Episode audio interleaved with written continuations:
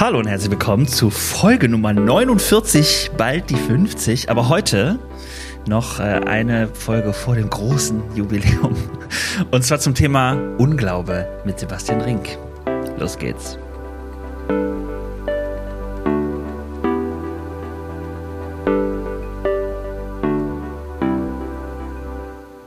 Hey Sebastian. Hallo Dennis. Grüß dich. Ich freue mich. Ich freue mich sehr, dass du äh, gesagt hast, ja, ich komme in den Podcast, weil wir haben uns äh, ganz interessant kennengelernt, äh, mhm. nämlich äh, in meiner Gemeinde. ja. Du bist gekommen und hast gesprochen über Unglaube. Da wollen wir auch gleich einsteigen. Aber am Anfang dieses Podcasts mhm. geht es immer um eine Frage. Was ist dein Lieblingsgetränk im Sommer? Mein Lieblingsgetränk im Sommer. Ähm ganz simpel ein kühles Bier. Ein kühles Bier, okay. Ja, ja. Ja. Hast du da eine Lieblingsmarke? Ich habe noch keine Werbepartner. Äh, ja, schwierig. Äh, ich bin da gerne auch immer auf der Suche, aber tatsächlich hat sich so im Freundeskreis oder äh, mit meinem besten Freund das Bitburger ähm, ah. durchgesetzt. Ja. Nicht unbedingt aus geschmacklichen Gründen, das muss man dazu sagen, ähm, sondern weil uns da irgendwie eine Geschichte mit verbindet. Ach, okay. Ähm, aber die ist vielleicht für später was. uh, direkt am Anfang mysteriöser Einstieg. Ja, ja sehr schön. Ja. Sebastian, äh, ich habe gerade schon erzählt, wir kennen uns äh, eigentlich nicht. Ich habe äh, tatsächlich deine Bücher, die du geschrieben hast, äh, in Regalen gesehen, so kann man das sagen. Und ähm, habe dich jetzt kennengelernt, weil du eingeladen warst bei uns in der Gemeinde. Du hast ähm, Thementage gemacht und hast da ähm, zusammen mit meinem Kollegen eigentlich das Ganze eingestielt. Ja. Ähm, kurz zu dir. Ich weiß über dich, du bist Theologe. Das mhm. sogar bis zur Promotion. Das heißt, äh, du bist Doktor, richtig? Nee, noch nicht. Noch Aber nicht. ich hoffe, dass das in diesem Jahr äh, klappt. Ich habe kurz vor Weihnachten mir selbst noch das Geschenk gemacht, meine Arbeit einzureichen. Wow, okay, und ja. Jetzt läuft dieses Verfahren und das zieht sich aber noch ein paar Monate, bis dann irgendwann auch der Titel äh, in meiner E-Mail-Signatur steht. Okay, alles klar. Ja, ich wusste es nicht genau, aber ähm, das heißt, du hast auf jeden Fall ein, wie sagt man, eine Leidenschaft auch für das Forschen und Nachdenken und hin und her überlegen äh, äh, von Bibel, Glaube und ähm, Theologie. Äh, ja. Und du bist Autor, du hast drei Bücher geschrieben, ist das richtig? Ja, genau. Okay. Ja drei Bücher. Beziehungsweise vier, wenn man die Doktorarbeit mit dazu zählt. Aber ja, doch, das ist ein Buch, ne? Ja, ja. Genau. Ja, soll zumindest irgendwann mal eins werden. Ich wollte gerade ja. sagen, noch nicht veröffentlicht. Wir sind gespannt. Nee. Ähm, und dann äh, bist du aber auch Mediengestalter. Ja. Ich habe ein bisschen in deiner Vita gelesen und habe gemerkt, ähm, ich habe es nicht genau übereinander gekriegt. Hast du erst Theologie studiert und dann den Mediengestalter gemacht oder war das vorher? Nee, andersrum. Ich habe während der Schulzeit äh, in der Oberstufe schon in der Werbeagentur nebenher so ein bisschen gearbeitet, mhm. weil ich den Chef da ganz gut kannte. Und ähm, dann nach dem Abi eine Ausbildung gemacht. Ich hatte war kein besonders fleißiger und engagierter Schüler, von daher hatte ich keine Lust mehr auf äh, Weiterlernen. Ja. Äh, habe die Ausbildung gemacht, zwei Jahre in der Werbeagentur gearbeitet und dann den Ruf gehört und äh, in Eversbach das Theologiestudium angefangen. Ah, okay. Genau. Also erst Mediengestalter und dann Theologie. Was ganz gut ist, weil du kannst dich selber äh, promoten sozusagen. Ne? Also es ist ja, ich mache das sehr ungern, aber äh, könnte das, ja. Warum? Also du machst das designmäßig ungern? Nee, designmäßig schon, aber äh, promoten gehört ja noch mehr dazu, als nur ja, ein paar stimmt. nette Grafiken machen. Das stimmt, so. das stimmt. Aber gut, Text und Grafiken, irgendwie liegt dir das ja schon so, ne? Ja. Ich weiß, dass du auch äh, verheiratet bist und drei Kinder hast. Genau. Und ähm, ich habe dich erlebt und das will ich mal so sagen, äh, du hast äh, aus meiner Sicht äh, eine Leidenschaft für Menschen. Ich weiß nicht, ob das jetzt eine Unterstellung ist, musst du direkt sagen oder so, aber ich, ich habe dich erlebt als Menschenmensch, dass du äh, einfach äh, eine Lust hast, mit Menschen äh, zu quatschen und auch mit denen im Kontakt zu sein wie so ein Netzwerker, der aber immer mit Thema mit Leuten unterwegs ist. Ja. So habe ich dich erlebt. Stimmt das? Ja. Tja, das ist eine gute Frage. Das, ich habe das noch nicht so oft gehört, dass mich jemand so einschätzt. Okay, ja. genau, aber äh, wenn du sagst mit Thema, das spielt da, glaube ich, eine wichtige Rolle. Mhm. Also wenn mir das Thema am Herzen liegt, auf jeden Fall. Und äh, äh, grundsätzlich mag ich auch Menschen. So, was für Menschen übrig. ähm, genau, aber ich glaube, das wäre jetzt tatsächlich nicht, wie ich mich selbst beschreiben würde irgendwie. Ah, okay. Äh, da, da würde ich mich vermutlich eher auf der Seite des Themas verorten. Mhm. Ähm, aber ich glaube, dass mein Thema äh, ganz viel mit Menschen zu tun hat. Äh, ja. Vielleicht ist es das, so diese Verbindung äh, in den Themen, die mich beschäftigen, spielt der Mensch und das Menschsein und das Leben eine ganz, ganz große Rolle. Äh, und von daher hoffe ich, dass es nicht so weit auseinander liegt. Ja, ja. das durchaus. Ja. Okay, ich habe tatsächlich, äh, ich komme drauf, kann ich dir sagen, weil ich habe dich ja erlebt, äh, drei Tage natürlich in diesem Setting von du bist der Referent, mhm. aber da äh, fand ich das spannend, wie du mit Menschen unterwegs äh, gewesen bist, wie du mit ihnen geredet hast, aber auch, ähm, dass man in deinen Inputs gemerkt hat, du willst nicht stehen bleiben bei einer ganz schönen, ausgearbeiteten Theorie, sondern dir ist es mhm. irgendwie wichtig, dass das ins Leben rutscht. Ne? Ja. Ähm, ich fange mal so an zum Thema Unglaube. ähm, du hast drei Bücher geschrieben und die haben mhm. ja eine Reihenfolge. Ne? Ja. Ist aus deinem heiligen Leben durch Gottes Reklamation ein Unglaube entstanden? Ja, ein bisschen vielleicht okay. schon, tatsächlich. Also äh, für alle, die, nee. die es nicht wissen oder mal auf sebastianrink.de gehen sollten, da kann man das alles nachlesen. Das sind die drei Titel deiner äh, Bücher. Genau. Äh, erst Heiliges Leben, dann ähm, Gottes Reklamation oder wenn Gott re reklamiert und dann äh, Unglaube, eine Ermutigung. Mhm. Mhm. Alle haben unterschiedliche Schwerpunkte. Kannst du mal ganz kurz zusammenfassen, äh, worum geht's in den dreien?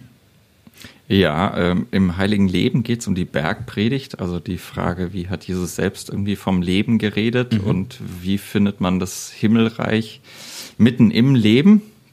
Tatsächlich bin ich auch in äh, einer Woche, gut einer Woche, zu einer Predigt eingeladen, äh, zu dem Buch auch. Da geht es mal. Ah. wieder ins Heilige Leben und in die Bergpredigt. Mhm.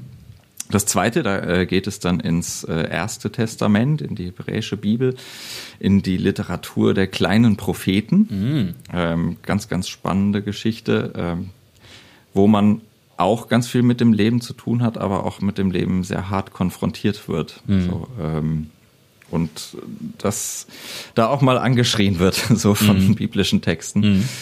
Ähm, und das kann gut sein, dass so dieses Zusammenspiel dann dazu geführt hat, dass ähm, ich irgendwie gemerkt habe, ja, das Leben ist eben nicht nur Glaube und auch gerade das, das christliche, irgendwie religiöse Leben ist nicht nur Glaube, sondern hat auch Schattenseiten. Mhm. Ähm, und dann habe ich mich im Zuge der Jahreslosung 2021, glaube ich, äh, ich glaube, hilf meinem Unglauben mhm. mit diesem Wort beschäftigt mhm. im Neuen Testament. Unglaube, äh, griechisch Apistia, und mir mal alle Stellen angeschaut, mhm. wo das vorkommt und mal versucht, da irgendwas draus zu machen und zu gucken, was könnte denn, wenn ich mit diesem Wort spiele und auch mit dieser Idee vom Unglauben spiele, wie kann das denn vielleicht mein eigenes Leben und Glauben bereichern? Und ähm, habe tatsächlich ist das auch ein bisschen so eine Entwicklung gemerkt ähm, ja, da ist auch ganz vieles irgendwie, was ich vielleicht nicht glauben will, was ich nicht glauben kann, wo mir das Leben es einfach auch manchmal unmöglich macht, zu glauben mhm. und zu vertrauen ja, auf Gott und das Leben.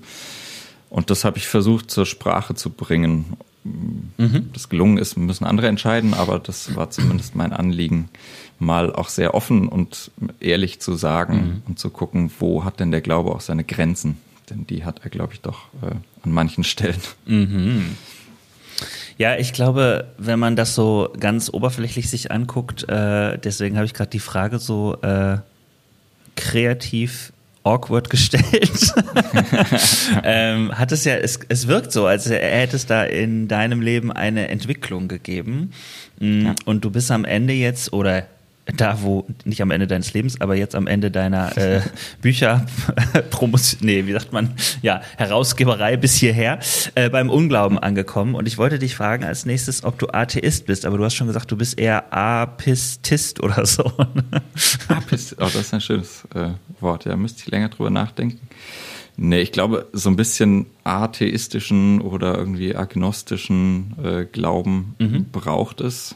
Ähm, gibt so ein schönes Büchlein von Dorothee Sölle, atheistisch an Gott glauben. Mhm. Äh, dieses, dieses Spiel finde ich so schön, äh, damit zu gucken, ja. äh, was bedeutet es denn, gläubig zu sein, ohne dabei naiv zu werden. Mhm. So, das ist, glaube ich, eine große, große Idee oder ein, ein, großer Wunsch, den ich irgendwie an meinen eigenen Glauben und mein eigenes theologisches Arbeiten habe, weil ich eine Geschichte habe, wie du ganz richtig festgestellt hast, mhm. äh, von einem, würde ich heute sagen, sehr, sehr naiven Glauben und naiv nicht in so einer schönen Variante, mhm.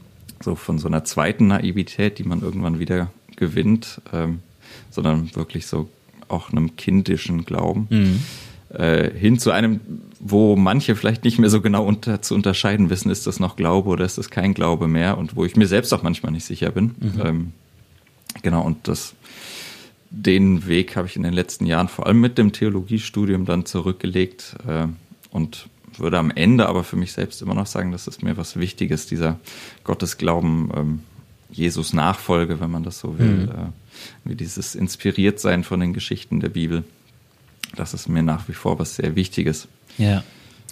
Also, Aber eben in, in dieser nicht naiven Form möglichst.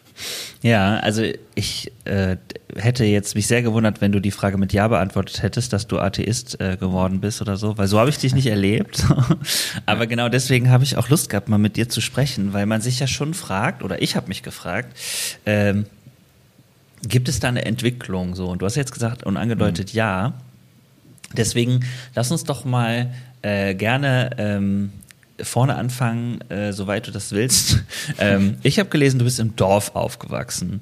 Ja. Äh, so ging dein Glaube an, also dein Glaubensleben ja auch irgendwie los, oder? Mhm. Ja, schon. Also klassische Dorfgemeinde äh, in einer freikirchlichen Prägung, mhm. die man vielleicht heute konservativ nennen würde, ähm, vielleicht auch noch äh, irgendwie anders, die auf jeden Fall mhm. was auch ein bisschen der Zeit geschuldet ist, auch wenn ich noch nicht so alt bin, äh, nicht allzu sehr über den eigenen Tellerrand hinausgeschaut hat, außer mhm. um zu gucken, was es alles Böses rundherum gibt. Mhm. Ähm, so, ich verzeichne und karikiere das jetzt ein bisschen. Ich habe da auch ganz, ganz, ganz viel Gutes und ganz viel mhm. sozusagen mhm. Grundvertrauen und Urvertrauen ins Leben mitbekommen aber eben auch diese, so, eine, so eine Skepsis gegenüber allem, was da draußen ist. Ah, okay. so, so bin ich äh, aufgewachsen, nicht so sehr in meinem Elternhaus, aber vor allem durch die Gemeinde, in die ich äh, reingewachsen bin. Das hat auch niemand böse gemeint, das äh, nehme ich auch niemandem übel, aber es gehört zu meiner Geschichte irgendwie, mhm. da in einer sehr, sehr engen Glaubenstradition groß geworden zu sein. Und ähm, gleichzeitig, da bin ich noch dran rauszufinden, wo das herkommt, aber auch so eine Offenheit irgendwo tief verborgen drin war oder zumindest so eine Sehnsucht nach, nach mhm. ähm, mehr drin sein ähm, oder, oder mehr Offenheit haben, mhm. ähm, die sich dann vor allem im Theologiestudium äh, entwickelt hat oder so. Es äh, gibt ja Leute, die sagen im Theologiestudium, pass auf deinen Glauben auf. Ähm, ja.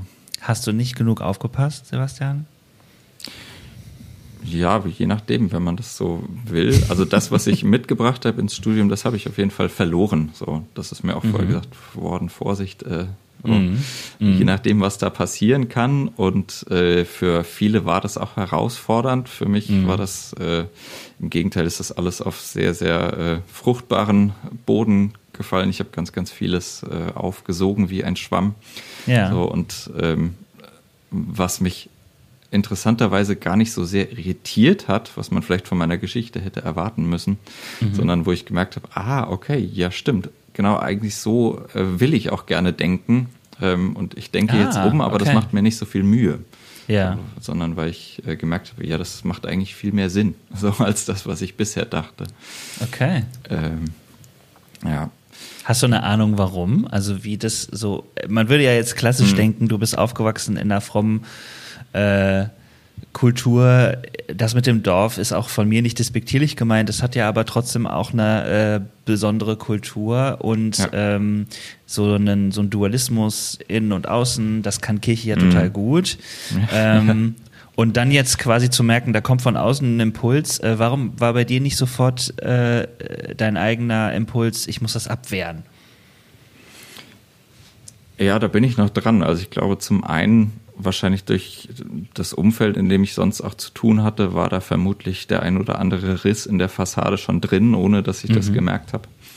Ähm, ich glaube tatsächlich auch ein bisschen durch mein Elternhaus, ähm, dass ich dann erst viel später äh, auch als mit einer äh, kritischen Grundsubstanz versehen äh, erlebt habe oder ah, kennengelernt okay. habe. Ja. Ähm, das heißt, also meine Eltern kommen auch aus Gemeinde und haben aber immer auch ein Stück weit kritisch äh, da drauf geguckt. Oder ähm, ich glaube, das habe ich hier und da unbewusst auch ein Stück weit mitbekommen mhm. und äh, mitgeerbt sozusagen. Mhm. Und hatte dann vielleicht gute Voraussetzungen, um das, was man im Studium kritisch hinterfragt, auch einfach anzunehmen und mhm. nicht zu sagen, oh, das muss ich alles weghalten. So in einem apologetischen Interesse, ich will das, was ich sowieso schon glaube, einfach nur nochmal bestätigen, mhm. sondern äh, mit einer echten Offenheit und ja, habe dann vielleicht auch das Glück gehabt, ganz sinnvolle äh, Interessenschwerpunkte im Studium zu legen, die mir das einfach ermöglicht haben, dann sehr, sehr äh, weiten Blick über meinen eigenen Tellerrand und Horizont hinaus zu, zu okay. wagen und äh, den auch zu bestehen. War das für dich äh, während des Studiums dann, bist du da weiter in Kirche und Gemeinde unterwegs gewesen oder wie hast du das gemacht? Ja, auf jeden Fall. Das war auch im Studium, würde sagen, vor allem so zum Ende des Studiums hat sich da bei mir viel mhm. verändert, weil ich auch erstmal die Voraussetzungen brauchte, noch weiter äh, rauszuschwimmen sozusagen. Mhm. Ähm, das ist auch im Eversbacher Studium angelegt, dass man immer mit Gemeinde in Kontakt ist. Mhm. So bis hin zum Praxissemester. Ähm, also da war und ist nach wie vor immer Gemeindekontakt vorhanden. Gemeinde hat auch immer in meinem äh, Leben seit Kindesbeinen eine riesige Rolle gespielt und war letztlich auch der Grund, warum ich überhaupt Theologie studiert habe. Nicht, weil mich die Fragen interessiert haben, sondern weil ich in Gemeinde arbeiten wollte. Mhm. Also, ähm, und das gehörte immer zusammen. Ja. Umso interessanter, wenn sich dann die Dinge äh, auseinanderentwickeln. So, oder ja. wenn, man, wenn man merkt, wie man auch, ob man das will oder nicht, einfach in eine gewisse Distanz zur eigenen Tradition gerät. Mhm. Für alle, die nicht wissen, was Ebersbach ist, das ist die äh, Ausbildungsstelle und die Fachhochschule der FEGs einer Freikirche. Ähm, könnte ja den einen oder anderen Hörer, Hörerin geben, die sagt, was? Ja. ähm, auch Dorf okay. übrigens. auch Dorf, okay. Ja, ja ähm, das heißt, für dich war ja klar, oder während des Studiums auch immer wieder Impuls, äh, du wirst irgendwann äh, Pastor werden, das bist du mhm. dann auch geworden. Mhm. Ähm, wie hast du das in Gemeinde gemacht, dass du gemerkt hast, okay, jetzt hat sich mein Glaube da irgendwie verändert äh, und jetzt soll ich ja irgendwie eine Art Glaube mit Menschen teilen oder auch für sie, ich sage jetzt mal, fruchtbar machen oder mhm. keine Ahnung, wie du das sagen würdest, was die Aufgabe eines Pastors ist, aber ja, ähm, ja wie hast du, war das, war das schwer? Wie, was war deine Erfahrung da? Ähm, ich fange mal vorne an. Also es gibt ja nach dem Studium dann den Versuch, irgendwie in eine Gemeinde zu kommen. Da gibt es bei uns im Bund Freie Evangelischer Gemeinden äh, diverse Schritte, wie das so funktioniert. Und mhm. an einem Punkt äh, war ich dann im Kontakt mit einer Gemeinde, ähm, wo aber relativ schnell klar wurde, das passt inhaltlich gar nicht. So, weil mhm, ich okay. das nicht schlimm finde, dass äh, Frauen auf die Kanzel treten zum Beispiel. Ja, da ja. konnte die Gemeinde nichts mit anfangen mit dieser Position. Okay. Ähm, also sie war, war dagegen. So, ja, genau. Ähm, nichts mit anfangen ist ja nochmal was anderes. ja. ja. Also sie war dagegen, dass äh, Frauen predigen. Mhm. So, da wurde das dann nichts, was auch gut ist. Ähm, aber das war vielleicht so ein erster Punkt, wo man merkt, wie weit mhm. es auch auseinandergehen kann. Ich habe dann aber interessanterweise äh, über einen guten Freund eine Ge Gemeinde, auch eine FEG, kennengelernt im Siegerland, in der ich dann auch später Pastor wurde, die da völlig anders tickte. Also nicht nur in dieser Frage, sondern auch in vielen anderen Fragen und die ähnlich, die als Gemeinde quasi eine ähnliche Geschichte mhm. ähm, hinter sich oder drin steckte wie ich selbst, also in der Geschichte mhm. die von einer sehr engen Prägung theologisch hin zu einer großen Weite ging. Von daher, mhm. ähm, wo wir einander kennen und sehr schnell lieben gelernt haben. So, und dann bin ich cool. Pastor geworden und hatte dann immer eine Gemeinde, in der das kein Problem war. So, mhm. Im Gegenteil, die Gemeinde hat das sehr wohlwollend oder hat danach gesucht, jemanden, der diese Weite weiterführt, die eigene Geschichte. Mhm. Da auch immer mal wieder ein bisschen kitzelt, würde ich sagen. Ähm, und auch weiterdenkt, nicht nur das, was man sich irgendwie erarbeitet hat, bewahrt, sondern auch immer mal wieder ein Stück weitergeht, was mhm. auch manchmal schmerzhaft ist, äh, klar, keine Frage. Mhm. Ähm, aber da haben wir, sind wir so ein bisschen, waren wir irgendwie synchronisiert sozusagen, mhm. ähm, weil wir sowohl die Gemeinde als auch ich auf diesem Weg waren und sind, äh, irgendwie nach Freiheit, nach Weite, nach viel Luft mhm. zu am Atmen im Glauben zu suchen. In dem Bewusstsein, dass, dass da Unglaube und irgendwie Kritisches und Skeptisches ähm, und Mühevolles immer dazugehört. Mhm. Also von daher hatte ich da so ein bisschen meine Insel und äh, dann aber immer wieder auch gemerkt, das ist, ist tatsächlich eine Insel, auch mhm. innerhalb äh, von Freikirchen oder unseres Bundes ähm, gibt es ein paar Gemeindeinseln, aber äh, es sind eben Inseln. Ja. So, und ähm, von daher war das in der Gemeinde nie ein Problem mit der Gemeinde. Aber natürlich habe ich das gemerkt, dass sobald man über diesen, diese oder aus dieser Oase rausgeht, das mhm. jetzt, ohne das despektierlich zu meinen, das äh, hat ja auch alles mhm. andere, hat ja auch sein Recht. Aber wird es natürlich schwierig, sich zurechtzufinden und äh, auch andere haben Mühe, dann mhm. äh, damit klarzukommen. Mhm. Wie ist das denn? Also, du hast ja diesen Unterschied gemacht zwischen drinnen und draußen.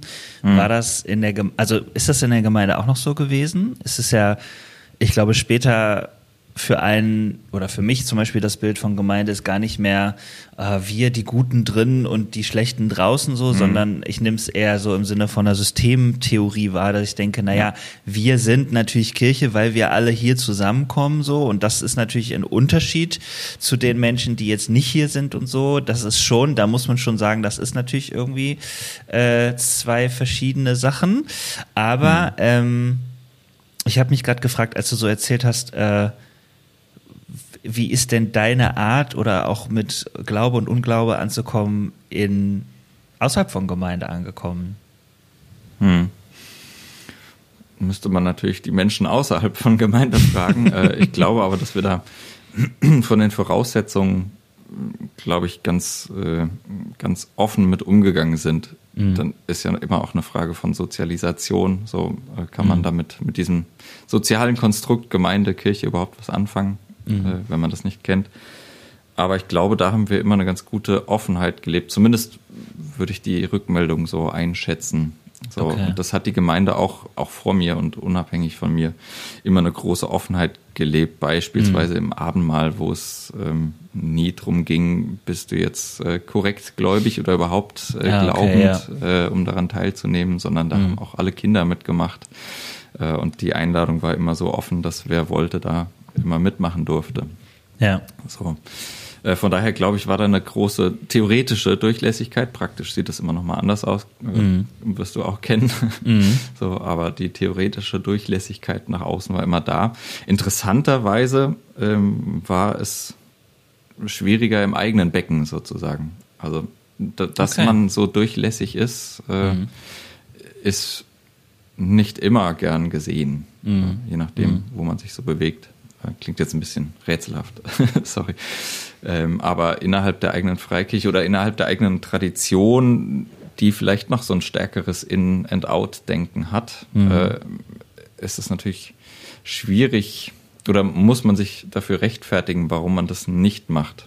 So, mhm. Warum man dieses In-Out nicht macht, warum man um äh, auf den Titel zurückzukommen, äh, Unglaube irgendwie nicht als was Schlimmes ansieht, sondern ja, es gehört zu uns dazu, es gehört zu unserer Gemeinde dazu, mhm. dass wir offen mit den Dingen umgehen, äh, die uns am Glauben Mühe machen.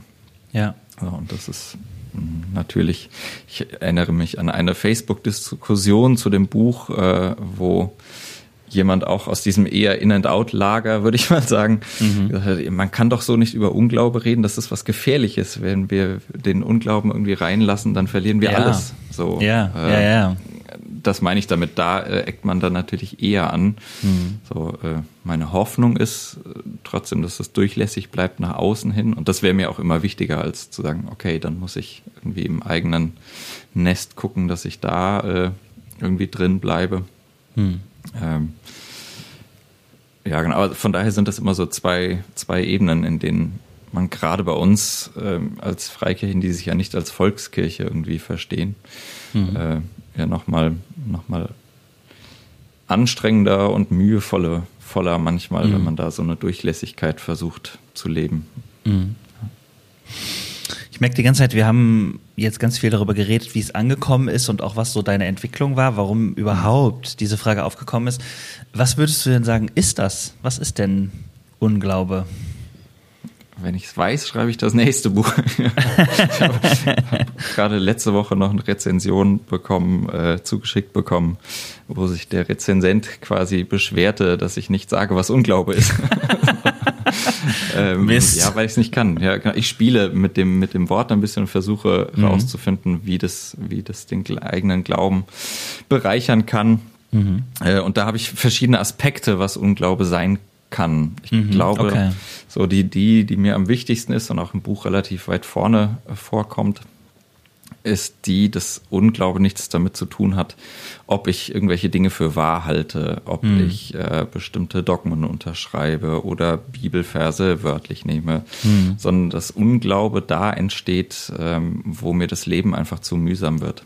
So, mhm. Oder wo mir wo mir der Glaube schwer wird und manchmal auch schwer gemacht wird, mhm. so, weil ich ähm, mit Dingen konfrontiert werde, die so mein Urvertrauen ins Leben und in Gott erschüttern.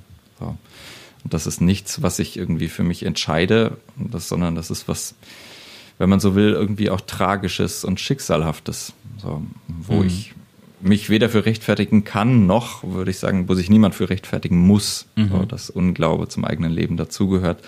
Gerade von dieser, von diesem Bibelvers her, ich glaube, hilf meinem Unglauben, so dieses Zusammen kommt ja auch nicht Unglaube, weil jemand nicht irgendwie bestimmte Sätze unterschreiben mhm. kann, sondern da geht es darum, weil jemand erlebt hat, wie das eigene Kind leidet, so in dieser Bibelgeschichte.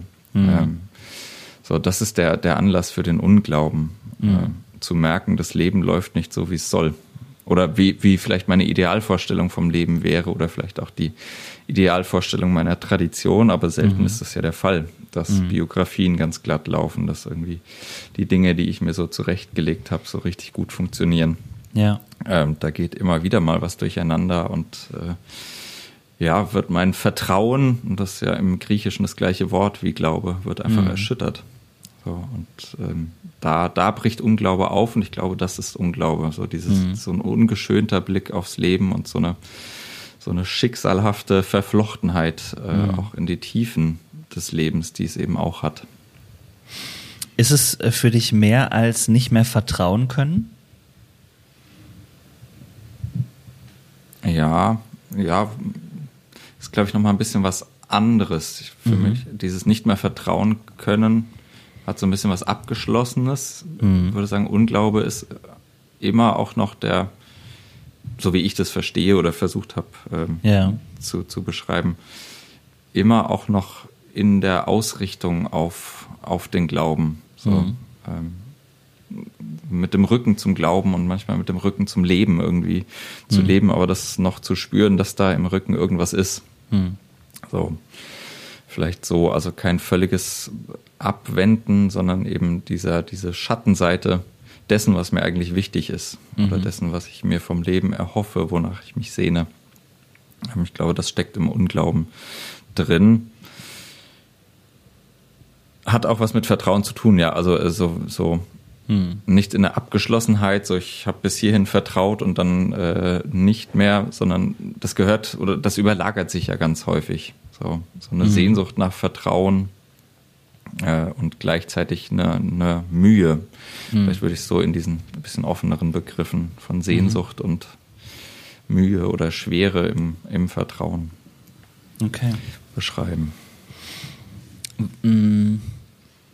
Ist es deiner Meinung nach wichtig, dass äh, Unglaube in irgendwie im Leben eines Menschen vorkommt? Oder hast du das Buch geschrieben, weil gemerkt hast, das kommt jetzt bei mir vor, aber Vielleicht ja bei euch nicht. Hoffentlich bei euch nicht. Na, ich glaube schon, dass das überall vorkommt. Ich glaube, mhm. wenn man äh, behaupten würde, dass der eigene, das eigene Leben immer nur Glaube, Friede, Freude, Eierkuchen ist, dann mhm. ähm, macht man sich was vor. Mhm. Ähm, ich glaube, dass es sowieso vorkommt. Okay. Würde mich da auch in guter reformatorischer Tradition sehen. Mhm. Wir sind immer äh, Glaubende und Unglaubende zugleich. Mhm. So, das gehört einfach zu unserem Leben dazu. Und ich finde das gesünder, äh, damit offen umzugehen und das zu thematisieren mhm. und da offen zu, drüber zu sprechen und zu sagen, ja, da gibt es die Dinge, die mir Mühe machen. Mhm. Sei es kognitiv, intellektuell, aber vor allem eben auch ähm, auf einer äh, existenziellen Ebene. Mhm. Das heißt, wo ich einfach richtig Mühe habe, mit dem Leben klarzukommen. Mhm. Ähm, und das gehört, glaube ich, zu jedem Leben oder zu jede, jeder Biografie, die sich wirklich aufs Leben einlässt. Mhm. Ich habe manchmal den Eindruck, so in meiner eigenen Tradition, das habe ich oft kennengelernt und fand es in meiner Gemeinde dann sehr, sehr heilsam, das anders kennenzulernen, dass man so ein bisschen die Schattenseiten des Lebens ausklammert. So, das mhm. ist dann eine Episode, mhm. irgendwie irgendwas, was vorbeigeht und äh, wird schon wieder gut so mhm. und am Ende wird alles gut und wenn es noch nicht gut ist, dann ist es noch nicht das Ende. So. Mhm. Ähm, da eine gewisse Nüchternheit zu lernen und manchmal vielleicht auch eine gewisse Resignation zu lernen, sagen, nee, es wird nicht alles gut. So. Ja sage das gerne mit dieser Geschichte ähm, von dem Vater und seinem Kind, aus dem diese Jahreslosung kommt, der dann mhm. sagt, ich glaube, hilf meinem Unglauben. Sage dann gerne, es stehen nicht alle Kinder wieder auf. So, mhm. das ist, und diese Illusion sollte man sich einfach nicht machen. Mhm. Ähm, und das hat dann für mich ganz viel mit Unglaube, ehrlichem Unglauben zu tun, das einzusehen und sagen, ja, vielleicht mhm. ähm, gibt es abgebrochene Enden und mhm. vielleicht hat nicht le jedes Leben und jede Biografie ein Happy End. Mhm. So. Und vielleicht bedeutet auch, dass äh, das, was wir sozusagen als letzte Hoffnung im christlichen Glauben haben, nicht, dass einfach alles wieder gut wird, sondern mhm. dass, dass wir auch mit den schlechten Dingen oder dem, was mühevoll ist, im Leben versöhnt werden. Ich glaube, das ist was anderes als ein Happy End. Mhm. Ähm, aber deswegen nicht schlechter. Ich, ich wünsche mir eher, mit dem Leben in all seinen Facetten versöhnt zu werden, als dass das alles äh, einfach weggestrichen wird, weil mhm. die Dinge gehören zu uns dazu, zur eigenen Geschichte. Mhm. So, ähm, die das klingt jetzt so ein bisschen nach Kalenderspruch, aber die machen uns ja zu dem, was wir sind irgendwie. Und wenn ich äh, wenn ich die Dinge rausstreichen würde, ähm, wäre ich nicht da, wo ich bin. So, ja, ich finde, das ist gar nicht Kalenderspruch. Es ist einfach eine tiefe Wahrheit. Also das würde ich voll unterstreichen. Mhm. Ähm, ich finde den Gedanken total wichtig und ich hatte Lust, äh, dich deswegen auch in den Podcast einzuladen, weil ich auch glaube, dass du mit dieser Art zu denken und auch mit dieser Erkenntnis äh, mhm. tatsächlich vielen, vielen, vielen anderen Menschen hilfst, die tatsächlich, das sind ja manchmal nicht nur Schicksalsschläge, sondern auch mhm. brennende Fragen, die hochkommen.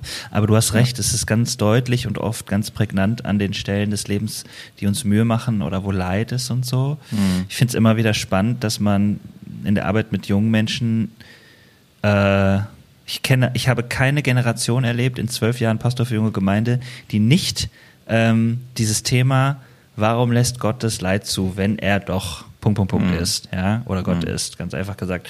Also diese Theodizee-Frage nicht einfach ja. mit 14, 15, 16 wirklich auf den Nägeln oder unter den Nägeln brennen hat, so.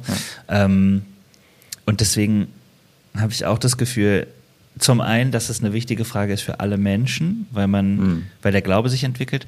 Und das andere, ich habe bei dem, was du so erzählt hast, und auch wenn ich jetzt das in meine Welt übertrage, schon auch gedacht, hm, es ist auch eine ganz krasse Kritik eigentlich an der Art und Weise, wie wir teilweise Glauben in unseren Kirchen oder äh, Gemeinden oder auch in unseren eigenen, in unserer eigenen Prägung wahrgenommen haben, weil, mhm. äh, weil das gar nicht funktioniert, ne?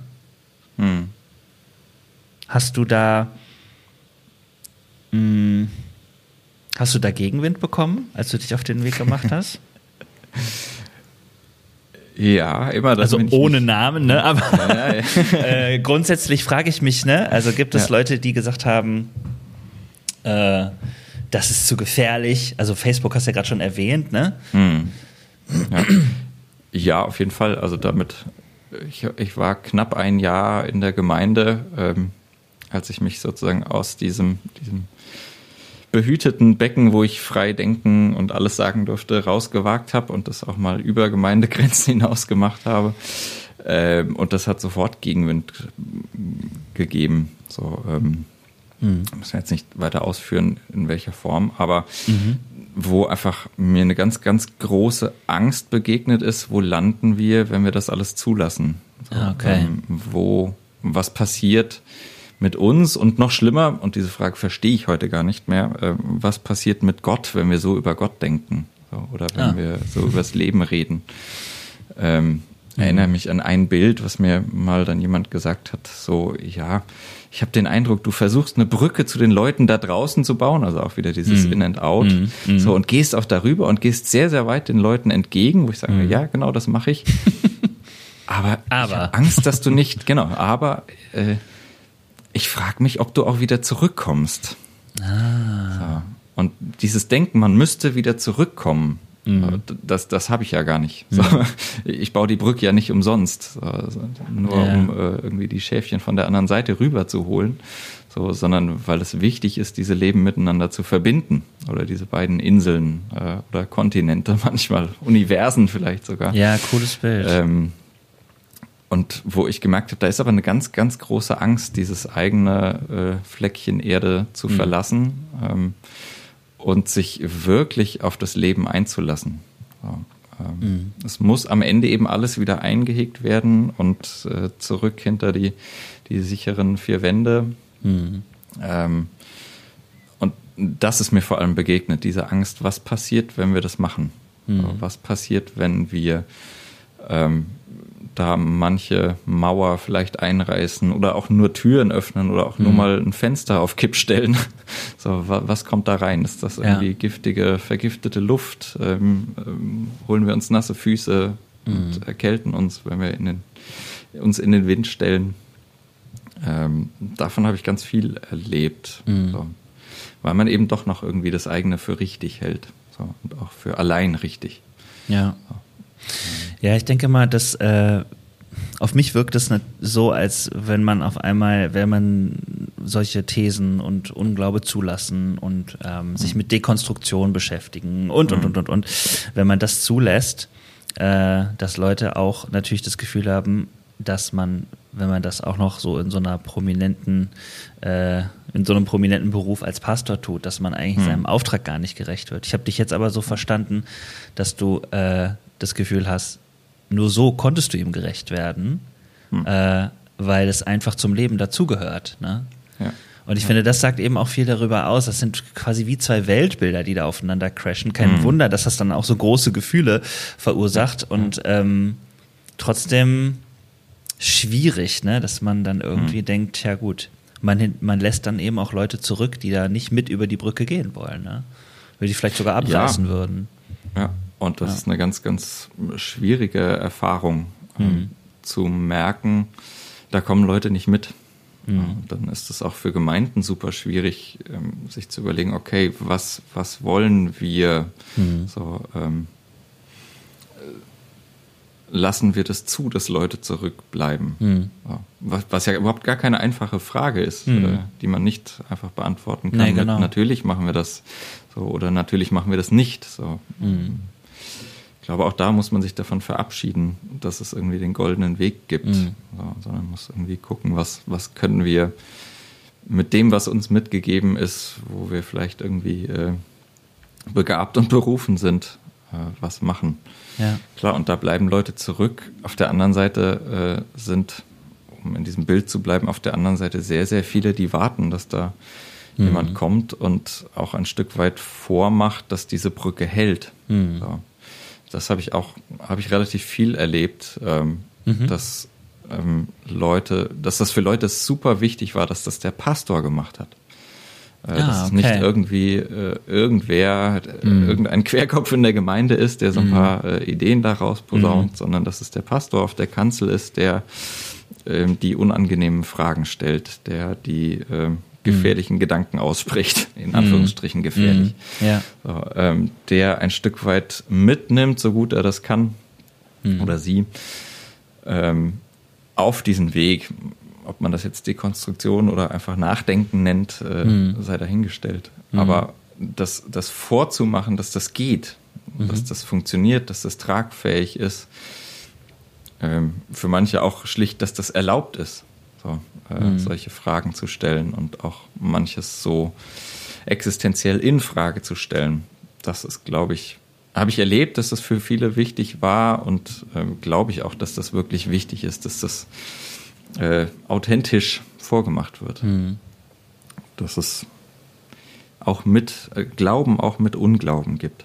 Mhm. Glaubst du, dass das schon immer in äh, Kirche vorhanden war? Das ist eine gute Frage, bestimmt. Mhm. Ich kenne jetzt natürlich nur meine Tradition, so, so äh, existenziell. Mhm. Aber ich glaube schon, sonst gäbe es keine Entwicklung in mhm. der, der Kirchen- und Weltgeschichte, wenn es nicht immer irgendwie Leute gäbe, die manchmal vielleicht sogar einfach nur laut aussprechen, was ganz viele auch schon denken. Mhm. Das ist was, was ich im Moment ganz viel erlebe. Äh, wobei ich da auch ein bisschen in meiner Bubble gefangen bin, aber so gerade alles, was sich um dieses Stichwort Dekonstruktion, Postevangelikalismus äh, mhm. äh, rankt, da gibt es natürlich die Lichtgestalten irgendwie, die da vorne weggehen, aber was ich vor allem immer wieder erlebe, das sind ganz, ganz viele Fragen und vor allem auch Antwortmöglichkeiten, die in den Gemeinden sowieso schon vorhanden sind, auch bei denen, die man vielleicht nicht unbedingt in diese postevangelikale Ecke stecken würde. Ja. So, ähm, was ich immer wieder mitkriege, wo Leute dann durch bestimmte Dinge, die heute möglich sind, Podcasts und mhm. äh, dergleichen äh, Sachen mitkriegen, wo sie denken, ja stimmt, so macht das eigentlich viel mehr Sinn. Mhm. Und auch viele, die sozusagen in meiner Tradition aufgewachsen sind, äh, dann mit Anfang, Mitte, Ende 50 merken, puh, äh, das Leben ist viel komplizierter, als man mir das sonntags morgens immer erzählt hat. Mhm. Ja, äh, ich glaube, das gibt es ganz viel und gerade in unserer oder in, ja, in unserer Generation, Altersstufe hm. sind dann ganz viele, die sagen, okay, ich füge mich dem nicht mehr, sondern äh, hm. ich breche da notfalls auch aus, weil ich es nicht mehr kann und will. Hm. Ähm, und ich glaube schon, dass das immer auf unterschiedliche Weisen äh, vorhanden war. Ja. Und oft Dinge, die sowieso da sind und irgendwie schwelen, unter der Oberfläche dann rausbrechen. Hm. Und da braucht es, glaube ich, die Leute, die da immer ein bisschen äh, anpieksen, damit das, das ist ja Energie, die da drin steckt, damit die auch freigesetzt wird. Ja, genau. Und manchmal braucht es auch einfach die Räume, ne? Also wenn ja. Leute sagen, wir sind die Postevangelikanen oder die Dekonstruktion und das ist ein wichtiger Raum, dann denke ich immer, ja. ist doch in Ordnung. So. Ja, auch wenn genau. ich genauso sagen würde wie du, Dekonstruktion erlebe ich auch täglich in meiner Gemeinde. Mhm. Äh, Genau, und es ist gar nicht so eine krasse Krankheit, es ist eher eine Fähigkeit. ja, auf jeden Fall. Ja. Ähm, ich finde, so wie du darüber sprichst, Unglaube im Leben, Unglaube, der eh vorkommt, ähm, glaube ich auch, äh, dass es äh, vor allen Dingen eine der wichtigsten äh, Entwicklungsschritte ist, die wir auch tun können, sowohl individuell, auch als, als Kirche oder als Ortsgemeinde, mhm. wie auch immer. Und natürlich hadern wir mit Menschen, die das äh, so anpiekst, dass sie da nicht mitgehen können. Ähm, ich merke aber auch, dass ich äh, immer mit den Menschen am meisten hadere, die durch ihre, ich sag jetzt mal, feste oder bewahrende Prägung äh, auch so eine Festigkeit und so eine bewahrende Haltung äh, bei ganz vielen anderen Themen mit reinbringen. Deswegen glaube ich, ist das, was du äh, selber erlebt hast, was du im Buch geschrieben hast, eine so grundsätzliche, wichtige Sache, äh, wo ich immer denke, wie, wieso, wieso haben wir das nicht schon längst als Kirche gelernt? Stelle dann aber immer wieder fest, es gibt ja auch äh, ganz neu bewahrende Menschen, äh, auch mhm. ganz jung bewahrende Menschen. Es ist halt auch echt interessant, dass es äh, gar nicht eine Frage der Generation ist. Es ist gar keine Frage von bestimmten Milieus oder so, sondern das findet man überall ähm, mhm. und hat eher was mit wahrscheinlich, wie du sagst, eigener Sozialisation und auch Möglichkeit äh, und natürlich die Frage, lasse ich mich vielleicht auch herausfordern, von anderen zu tun. Ne? Mhm. Ähm, und deswegen, ah, ich wünsche mir das so, dass mehr Leute sich da einladen lassen und dem vertrauen, dass man tatsächlich sich auch äh, so damit beschäftigen kann. Wenn jetzt aber jemand an so einen Punkt in seinem Leben kommt und sagt, jetzt macht mir das Leben Mühe und da ist ja der Unglaube. Und ich, mhm. ich will eigentlich glauben, so wie die Jahreslosung das so aussagt, aber ich kann gerade nicht oder ich hätte, ich bräuchte Hilfe. Äh, welche Tipps hast du für die Person? Oh, ich bin immer so ein ganz schlechter Tippgeber. Wie hast du es denn gemacht? Ja.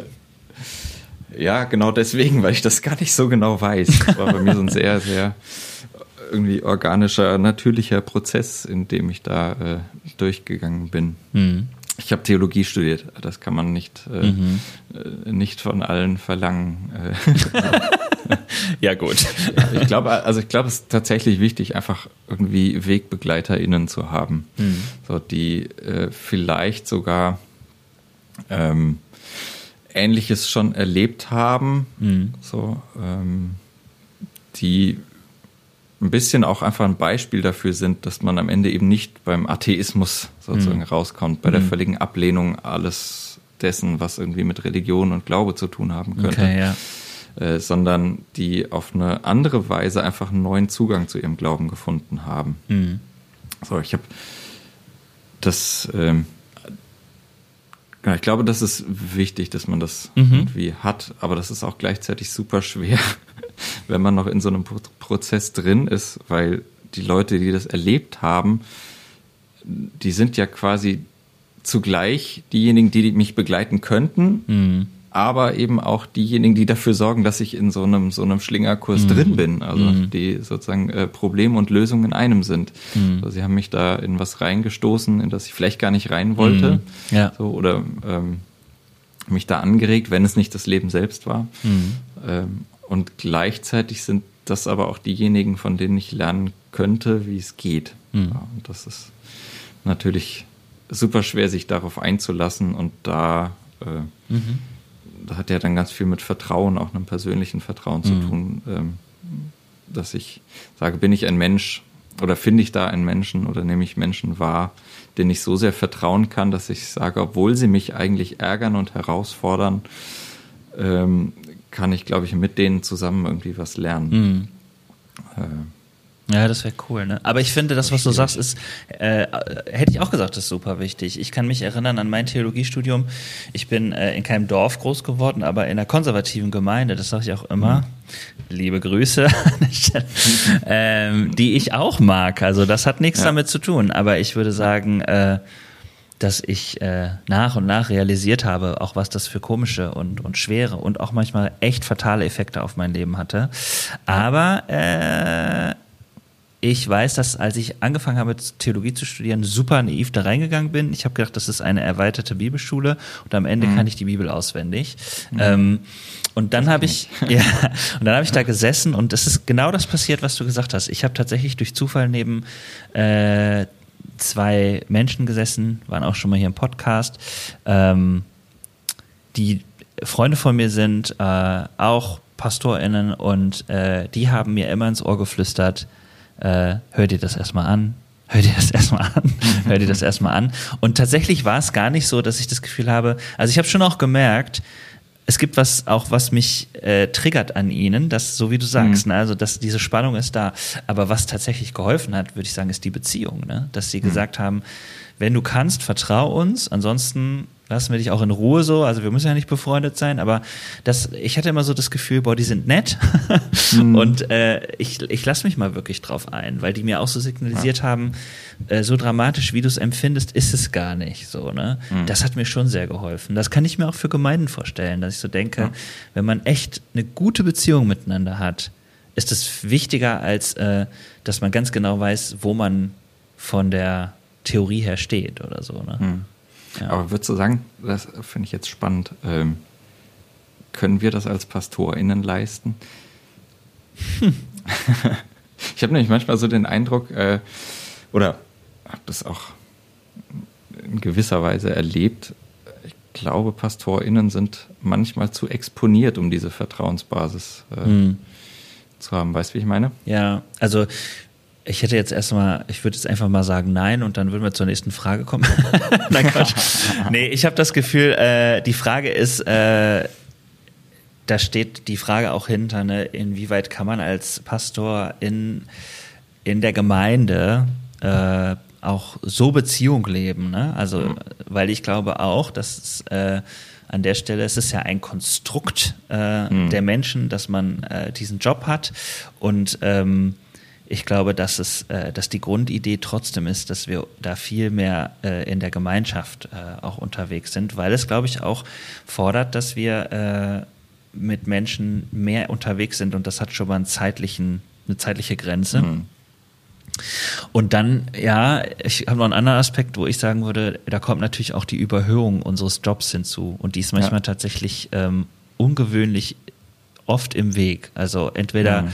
das, was ich sage, ist ähm, an sich schon heilig äh, mhm. oder es macht mich total skeptisch, weil das sagt der Mensch mit dieser krassen Verbindung zu Gott oder das sagt er doch, weil er so eine krasse Autorität hat. Also kenne ich auch andersrum, ne? dass Leute dich ja. überhöhen äh, und finden dich deswegen total scheiße. Du hast noch gar nichts gesagt, du konntest dich noch gar nicht vorstellen, so die wissen noch gar mhm. nicht, was man für ein toller Mensch ist, aber tja.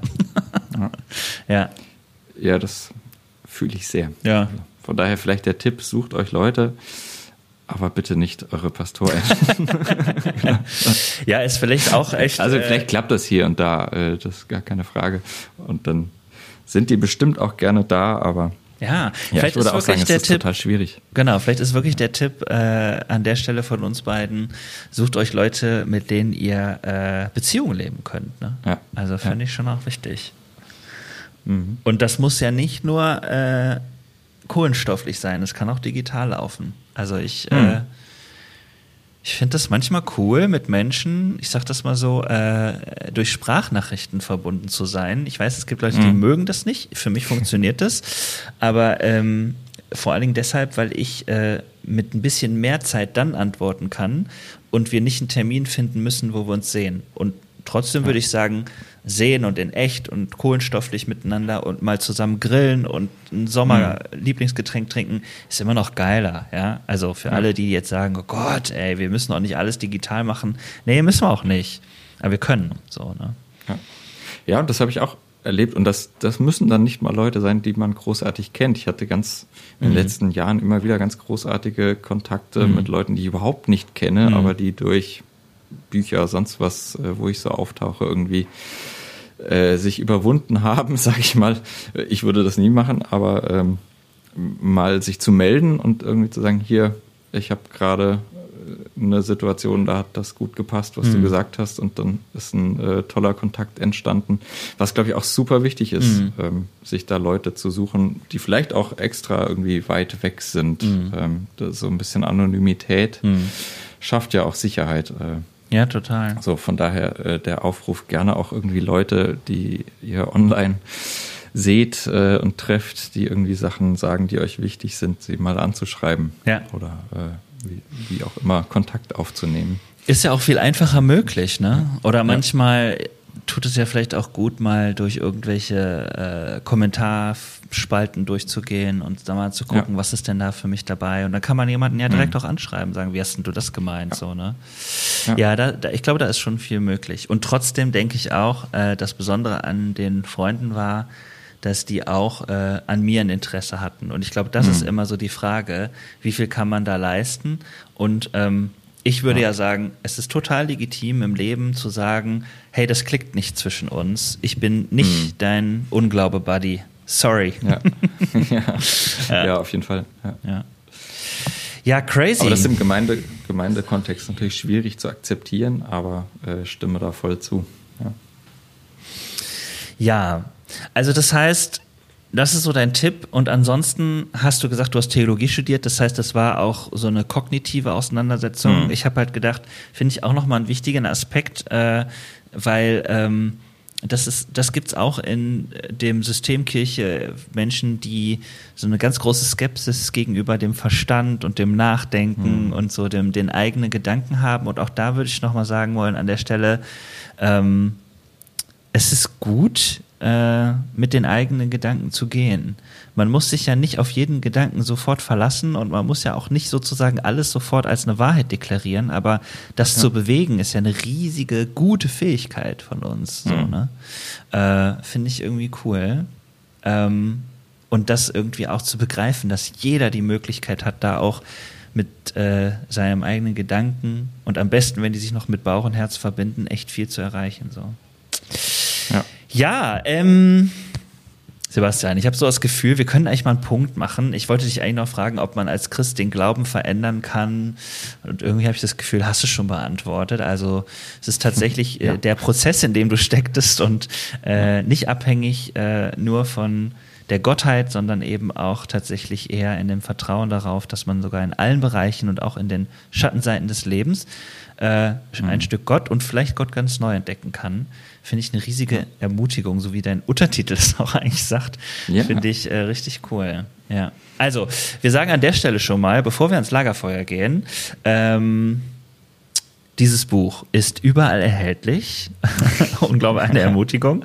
Ich sage das, damit das für dich nicht komisch kommt, dich zu promoten. Sehr gut. Ja, äh, genau. Und für mehr Informationen und andere ähm, Bücher äh, mal auszuchecken, kann man dich ja auch auf deiner Homepage irgendwie nochmal äh, googeln und dann auch einladen und genau. schöne Lesungen mit dir machen. Thementage, hm. die Menschen bewegen. Kann ich aus eigener Erfahrung sagen. Ja, sehr cool. Sehr gerne. Ja. Ähm, hast du Lust aufs Lagerfeuer? So zum Schluss? Auf jeden Fall. Ich liebe Lagerfeuer. Okay. Dadurch, äh, dass ähm, wir am Lagerfeuer sitzen, ist die Idee, dass wir beide einfach da ins Feuer starren und dass die Antworten einfach so aus dem Bauch herauskommen. Also es geht darum, mhm. gar nicht so lange drüber nachzudenken oder sich die Zeit nehmen, drüber nachzudenken. Am Lagerfeuer ist es hier auch schon manchmal für ein paar Sekunden still, dann denken die Leute, ist der Podcast schon vorbei? Aber nein, da kommt die Antwort auf einmal.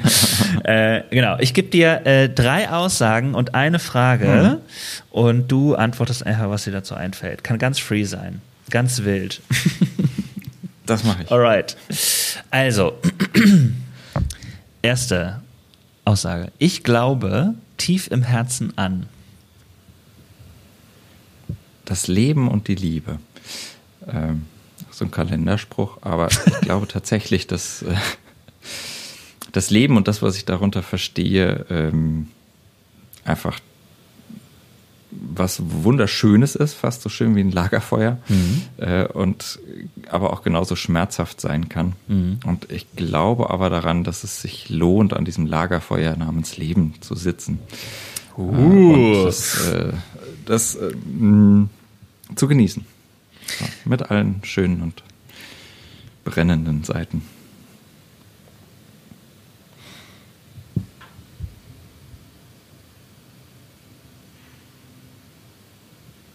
ist der Podcast schon zu Ende. so, da war die Verbindung kurz abgebrochen. Hast du es gemerkt? Ah, ja, irgendwas war. Ja, aber, äh, aber gut, ja. wir haben einen kleinen Break äh, kein Problem. Äh, wahrscheinlich ist er nicht mehr drin, weil äh, der gute Nils ihn noch rausschneidet für uns. Aber wenn du weitergeredet hast, ist es auch total egal. Ich habe auf jeden Fall nur ein bisschen gehört. Ich habe gedacht, in meinem so. Kopf war die ganze Zeit das Bild eines Lagerfeuers und dieser Spruch. Also du könntest jetzt auch noch einen Kalender rausbringen, wenn du möchtest.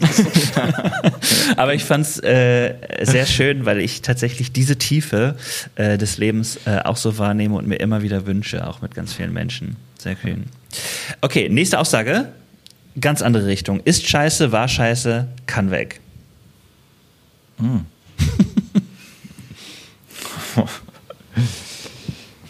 Puh.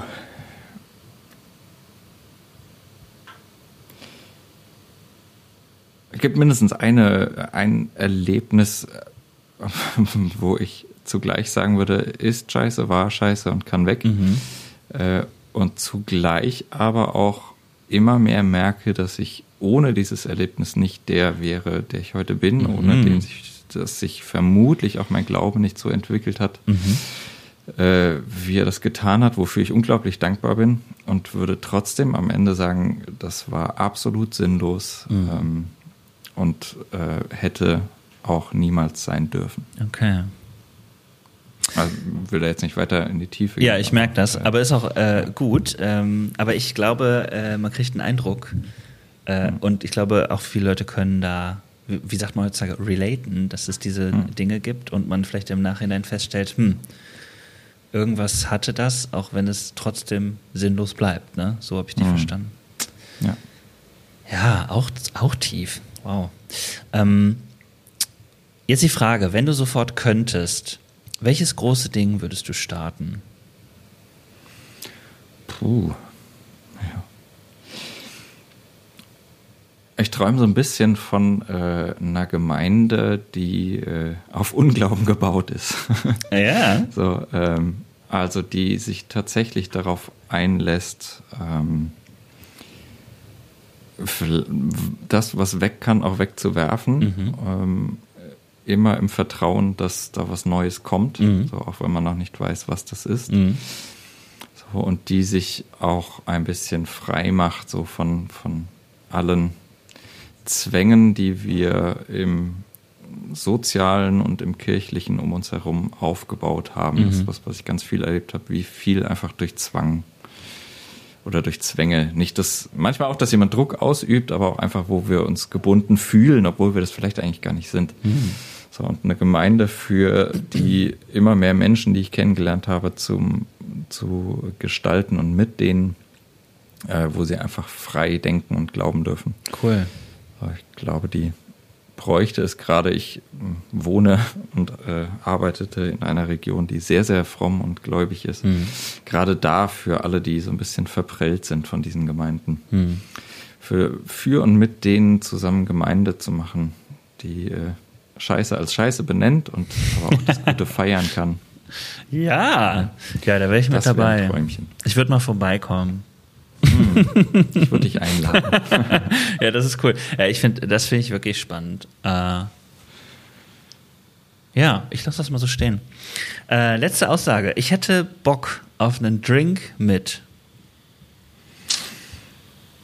Ja, ich äh, behalte es beim Klassiker, der mir hier gerade vor Augen ist, Friedrich Schleiermacher, über den ich meine äh, Doktorarbeit Stimmt, geschrieben habe. Ja. Ähm, nicht so sehr, um inhaltlich äh, zu sprechen. Ich glaube, der konnte gut feiern. und das schon im 19. Jahrhundert. Ähm, okay. Da ging, glaube ich, immer gut was ja. äh, ab. Und ähm, das würde ich gerne mal miterleben. So, man hat so ein bisschen verklärtes Bild immer von mhm. allem, was irgendwie länger als 50 Jahre vor unserer Zeit liegt. Äh, und mal zu gucken, wie man im 19. Jahrhundert gefeiert hat ja. und was man da so getrunken hat. Ja, das wäre interessant. Und dabei wird sich bestimmt auch das ein oder andere Gespräch ergeben. Das ist auch eine schlaue Antwort. Das haben, hat auch noch keiner gemacht, dass er gesagt hat, äh, ich suche mir die Person auch, auch, weil ich dann in der Zeit äh, wäre. Mhm. Sehr gut, ja. Wie sähe die Feier aus? Wir wissen es nicht, aber wir lassen es so stehen. Sebastian, ich danke dir sehr, sehr, sehr, dass du äh, im Podcast warst. Ich, wie gesagt, bin sehr berührt gewesen, äh, auch von dieser Idee äh, seit den Thementagen ähm, und auch ehrlich gesagt von der Idee, äh, eine Gemeinde so aufzuziehen und hoffe, dass das viele HörerInnen inspiriert. Ähm, wer dazu einen Gedanken hat oder so, nutzt doch die Kommentarspalte bei Instagram. Das ist oft der Ort, wo äh, da nochmal irgendwie kommentiert wird. Und ansonsten danke ich dir und wünsche dir einen schönen Tag. Mach's gut. Ganz herzlichen Dank für die Einladung. Auch dir. Einen wundervollen Tag. Danke. Ciao. Ciao.